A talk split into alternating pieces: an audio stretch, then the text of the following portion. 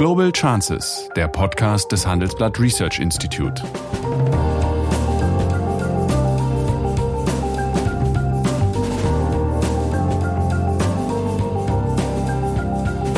Der ehemalige Außenminister analysiert zusammen mit Professor Bert Rürup die geopolitische Lage, exklusiv für den Chefökonom, den Newsletter von Professor Rürup. Der Unterschied zwischen Begutachter und Berater ist ja der, dass der Berater den Erfolg des Beratenden wollen, wollen muss. Aber ich würde mir zum Beispiel in einer solchen Situation von einem Sachverständigengutachten schon erhoffen, dass es Empfehlungen gibt, in welche Richtung eine, oder welche Strategien die deutsche Wirtschaftspolitik einschlagen soll. Guten Tag, meine Damen und Herren. Hallo, lieber Sigmar. Guten Morgen, Bert. Grüß dich. Ja, heute möchte ich dich in deiner Eigenschaft als ehemaligen Wirtschaftsminister ansprechen. Und zwar über hinsichtlich des Sachverständigenrats. Am Mittwoch ist ja das diesjährige Jahresgutachten vorgestellt worden und im Vergleich äh, zur, zum Sondergutachten aus dem Frühsommer war die diesmalige Konjunkturprognose relativ erfreulich. Äh, damals ging das Bruttoinlandsprodukt, sollte es um 6,5 Prozent zurückgehen. Dieses Mal sind es nur 5,1 Prozent. Und im nächsten soll die Wirtschaft recht kräftig um 4,4 Prozent wachsen. Darüber hinaus äh, stellt der Rat äh, der Regierung ja fest, dass die Regierung eine sehr vernünftige Rettungspolitik getrieben hat. Kritisiert wurde eigentlich nur die Mehrwertsteuererhöhung. Zusammenfassend kann man sagen, das diesjährige Gutachten ist eine didaktisch äh, gelungene Bestandsaufnahme. Allerdings wirklich neue Ideen fehlen. Und das ist die Frage, die ich mit dir diskutieren möchte. Und ich darf das, da ich selbst Mitglied und Vorsitzender dieses Gremiums war. Ist der Rat, so wie er 1963 etabliert wurde, eigentlich noch zeitgemäß? Nämlich hinter die Idee des Rates stand ja Ludwig Erz Idee, dass es für jedes wirtschaftliche Problem eine einzige richtige Lösung gibt. Und insbesondere hat ihn damals irritiert, dass die Gewerkschaften Anfang der 60er Jahre, als die Vollbeschäftigung zum Greifen nah war, ja, in ihren Forderungen aggressiver wurden. Und er hatte nichts anderes als mit Maßhalteappellen äh, zu reagieren. Und daraufhin etablierte er, wie gesagt, diesen Sachverständigenrat im Übrigen gegen den ausdrücklichen Willen von Ludwig Erhard. Das sollten fünf unabhängige Mitglieder sein, wo die durchschnittliche oder wo die regelmäßige Mitgliedschaft fünf Jahre beträgt. Und es sollten, und auch das ist, äh, war neu und ist auch immer noch neu, ein Mitglied wird von den Arbeitgebern vorgeschlagen und ein Mitglied von den Gewerkschaften. Empfehlungen soll der Rat explizit nicht geben, aber davon hat er sich emanzipiert. Meine Frage jetzt an dich, glaubst du, dass solch ein Gremium aus Leuten, die fünf Jahresverträge haben, immer noch zeitgemäß ist, während sich äh, die Regierung alle vier Jahre vollständig erneuern? Naja, unsere Regierung hat sich ja auch nicht alle vier Jahre vollständig erneuert. Also mindestens mal die Kanzlerin ist schon 16 dabei, glaube ich.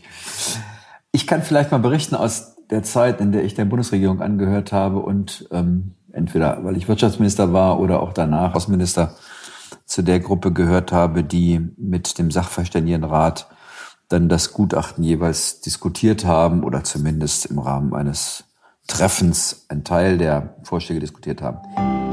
Sie hören Handelsblatt Global Chances. Nach einer kurzen Werbeunterbrechung sind wir wieder da. Dieser Podcast wird präsentiert von Mastercard.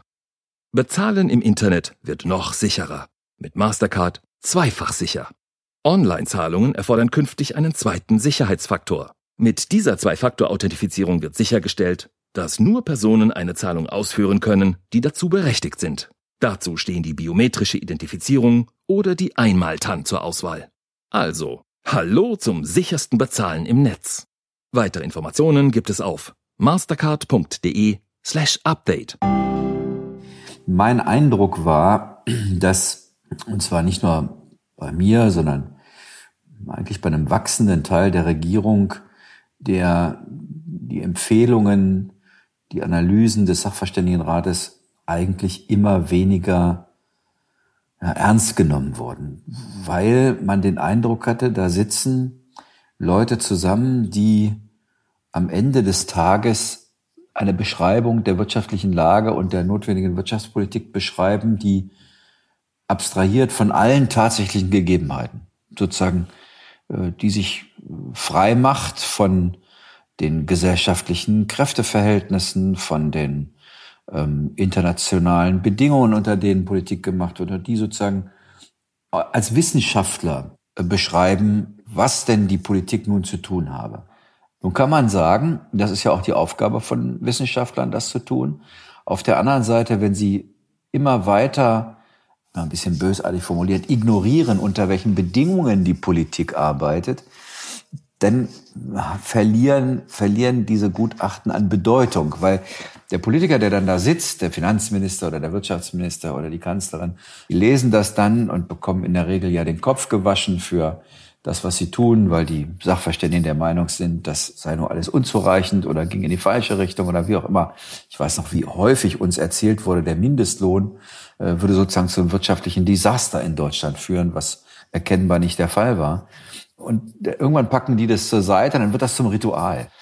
Und, ich glaube, zumindest in meiner Zeit waren wir da angekommen. Das, die, die Wissenschaftler haben dann manchmal gesagt, ja, das liegt an der Wissenschaftsfeindlichkeit äh, des einen oder anderen Politikers, haben auch mich damit gemeint.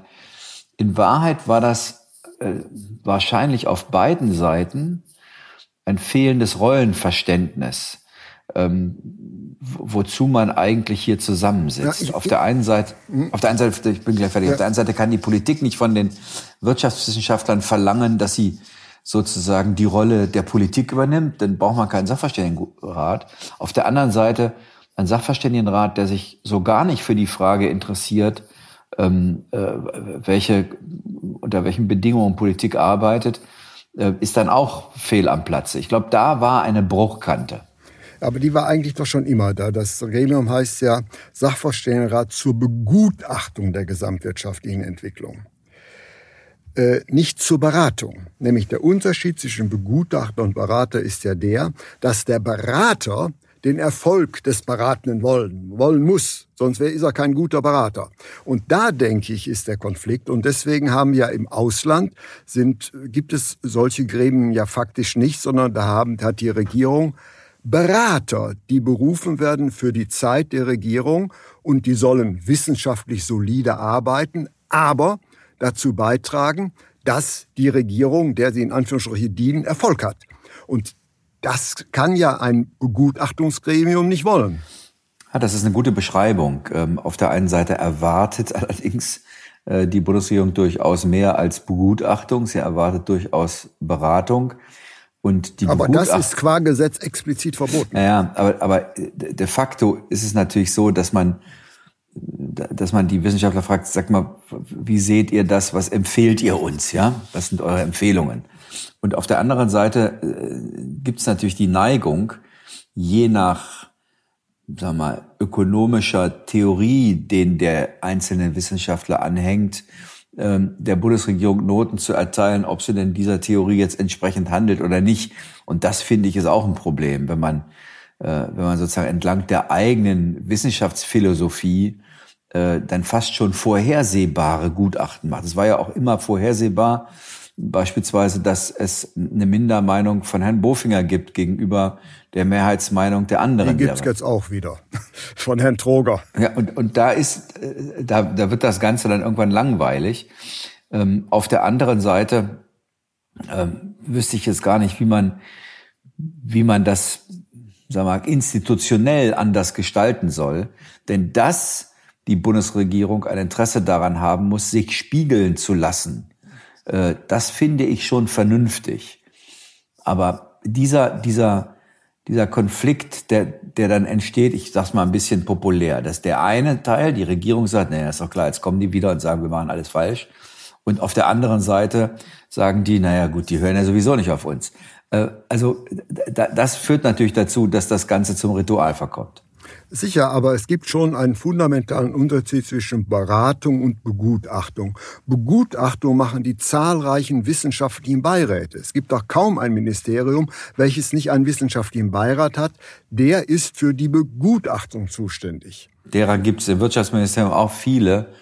Ähm, es gibt, glaube ich, eher eine, eine zu große Zahl an, an, an Beiräten. Ja, aber wir haben, wir haben Beiräten, die Begutachten machen. Wir haben aber nicht, wie beispielsweise in Amerika, so einen Council of Economic Advisors. Das sind hochkarätige Wissenschaftler, die für die Dauer mhm. der Präsidentschaft berufen werden und für den Präsidenten wissenschaftlich solide arbeiten. Ich glaube, das war der Kernproblem von Erhard, dass er glaubte, dass es für jedes ökonomische Problem eine und nur eine richtige Antwort gibt. Und genau das ist meines Erachtens der Webfehler. Ja, also das haben wir, merken wir ja, sonst gäbe es ja nicht den, den Streit auch unter den Ökonomen. Wir haben ja eigentlich, wenn wir ehrlich sind, zum ersten Mal eine Situation hier inmitten der Pandemie, wo jedenfalls weitgehende Einigkeit der, der Ökonomen in Deutschland geherrscht hat. Davor waren das ja entlang fast schon der politischen äh, Parteien, konnten man vorhersagen, wie einzelne Fragestellungen äh, beantwortet werden. Das Modell, dass man sich ein, ein Advisory Council holt, das hat natürlich viel mit dem Präsidialsystem zu tun, bei dem der Präsident oder nehmen wir mal Großbritannien, der dortige Ministerpräsident, äh, äh, sozusagen Policy Advisors sich hinzuholt ja. und quasi äh, die, die Arbeit der, der Ministerien nochmal bei sich in seinem Präsidialamt oder in seinem äh, Prime Minister's Office spiegelt und letztlich übrigens natürlich auch äh, eingreift, viel stärker eingreift in die Arbeit der Ministerien, als das in Deutschland der Fall ist. In Deutschland haben sie haben wir das Ressortprinzip, die Ressortverantwortung der der jeweilige Minister, wenn er irgendwie halbwegs äh, Selbstbewusstsein besitzt, der würde sich das verbitten äh, und würde mit dem Blick auf die Verfassung äh dem jeweiligen Advisor sagen, kümmere dich mal um das, für das du zuständig bist. Trotzdem ist es vielleicht etwas, was ähm, auch in Zukunft äh, in Deutschland gebraucht wird. Aber das führt natürlich dazu, dass die Dominanz des Kanzleramtes immer größer wird. Das muss man wissen. Ja, man könnte so ein Gremium ja beim Kanzleramt ansetzen. Das wäre ja kein Problem. Ja, nur da würde es, nur da würde es Sinn machen. Ja. Äh, weil, weil die Tatsache, dass der Wirtschaftsminister äh, äh, einen, einen, äh, einen wissenschaftlichen Beirat hat, äh, der ihm zuarbeitet, äh, überzeugt den Finanzminister noch lange nicht äh, entsprechend die Haushaltspolitik zu betreiben und umgekehrt oder der Umweltminister nicht, sondern der einzige, das einzige Gremium, das sagen wir mal, dann entlang solcher Debatten versuchen könnte, Politik durchzusetzen, ist in der Tat das Kanzleramt. Aber Vorsicht, wir haben keine Kanzlerverfassung in unserer, äh, äh in unserer Verfassung mit Blick auf die Bundesregierung, sondern das Ressortprinzip. Das würde einiges verändern, verändern in der Machtbalance. In anderen Ländern sind solche Minister und Ministerinnen oftmals ja eher, wie soll ich das sagen, eher politische Beamte ist vielleicht zu wenig, aber jedenfalls haben sie in der Öffentlichkeit nicht die gleiche Rolle wie ein deutscher Bundesminister. Äh, wesentlich weniger selbstständig, wesentlich weniger präsent. Das muss man wissen, ob man in diese Richtung gehen will. Ja, das ist richtig, aber andererseits äh, mit diesem Problem gehen ja Kanzler und äh, äh, Minister auch um. Sie haben natürlich ihre Berater, die allerdings im Diskreten arbeiten. Und da finde ich eigentlich das angelsächsische Modell sehr viel, sagen wir, äh, eher ehrlicher. Und zumal, und das ist ja auch interessant, ein Wissenschaftler, der eine Zeit lang für eine bestimmte Regierung arbeitet, verliert dadurch seine wissenschaftliche Reputation nicht. Ja, hier ist er in Gefahr, dass man ihm hinterher sagt, du bist ja sozusagen nur nachgeordneter Mitarbeiter gewesen. Ich, ich kann das schwer beurteilen. Ich weiß nur, dass jedenfalls die, die jetzige Konstruktion, das fällt nur nicht auf, das Gutachten jetzt ist eher unauffällig, weil es auch keinen Streit gibt. Ähm, aber ich würde mir zum Beispiel in einer solchen Situation von einem Sachverständigengutachten schon erhoffen, dass es mit Blick auf die weltweiten Veränderungen, die ja das deutsche Wirtschaftsmodell auch in Frage stellen, Stichwort Digitalisierung, Handelshemmnisse, die immer stärkere Verbindung von Politik und Außenhandel, die Abnahme der Bedeutung von Freihandelsabkommen, weil sie in nächster Zeit nicht kommen werden, auch nicht mit Joe Biden als amerikanischen Präsidenten, dann Empfehlungen gibt, in welche Richtung oder welche Strategien die deutsche Wirtschaftspolitik einschlagen soll. Und zwar nicht für das Jahr 2021, sondern für das Jahr 2030. Wohin wollen wir gehen? Wie beurteilen wir die Pfade dahin? Ähm, das wäre eine, sag mal, das wäre ein richtiger Mehrwert für die politische Debatte.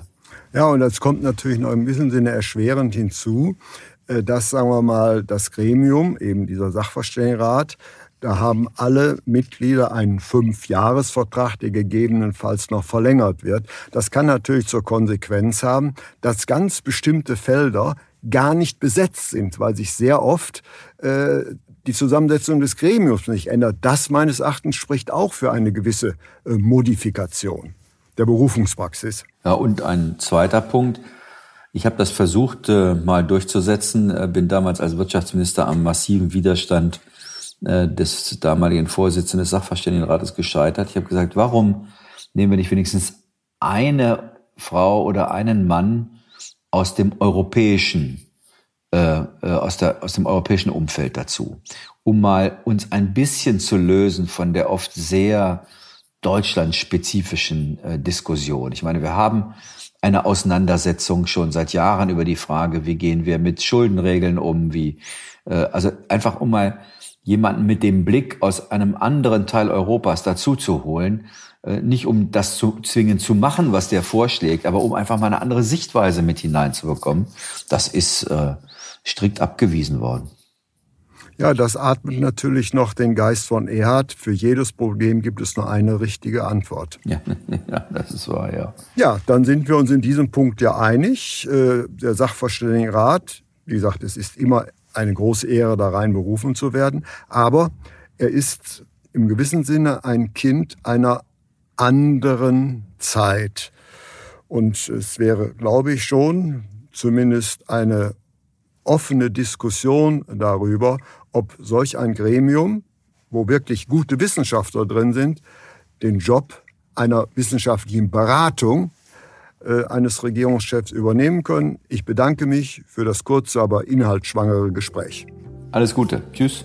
Das war Global Chances mit Sigmar Gabriel, der Podcast des Handelsblatt Research Institute.